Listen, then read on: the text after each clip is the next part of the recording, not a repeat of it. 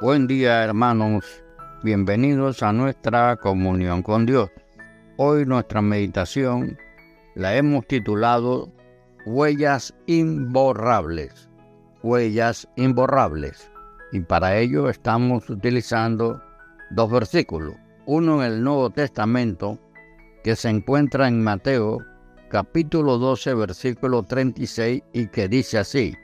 Mas yo os digo que de toda palabra ociosa que hablen los hombres de ella darán cuenta en el día del juicio.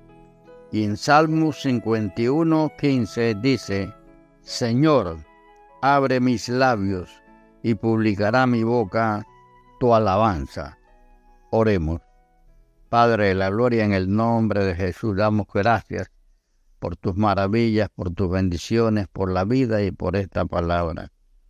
En el nombre de Jesús, Señor, queremos que nos perdones nuestras faltas, nuestros pecados, Padre Santo. Restauranos en esta hora. Nosotros te alabamos, Señor, pues tú eres el Dios grande, el Dios de la misericordia, del amor, del perdón.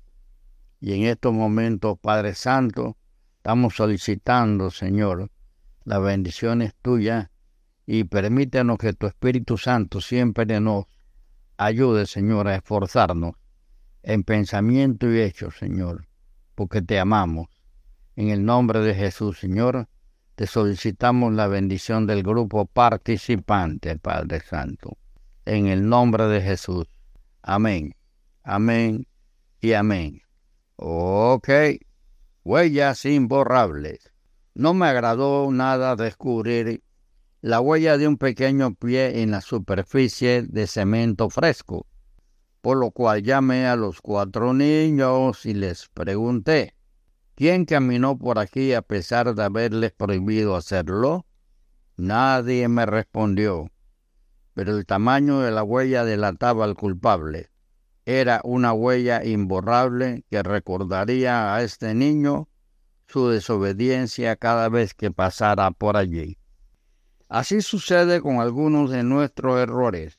Pueden dejar en nuestra mente y en la de los que nos rodean huellas e impresiones desagradables que en algunos casos jamás podrán ser borradas durante nuestra vida en la tierra. Pero sobre todo recordemos que Dios conoce todos nuestros pensamientos, palabras y hechos. Es un pensamiento impresionante, el cual podría ser desesperante sin luz que nos da la palabra. Por nosotros mismos, mismos, no podemos borrar del libro de la vida ninguno de nuestros pecados. Sin embargo, Dios mismo los borrará en nuestro lugar si vamos a Él confesándole nuestra culpa y creyendo en su Hijo muerto y resucitado. Amigo y hermano, Él prometió, a ti agradó librar mi vida del hoyo de corrupción, porque echaste tras tu espalda todos mis pecados. Yo soy el que borro tus rebeliones por amor de mí, de mí mismo y no me acordaré de tus pecados. Yo deshice como una nube tus rebeliones y como niebla tus pecados. Vuélvete a mí, porque yo te redimí. Isaías 38, 17, 43, versículo 25, 44, versículo 22. Importante. Yo soy el que borro tus rebeliones por amor de mí mismo, y no me acordaré de tus pecados. Yo deshice como una nube tus rebeliones, y como niebla tus pecados.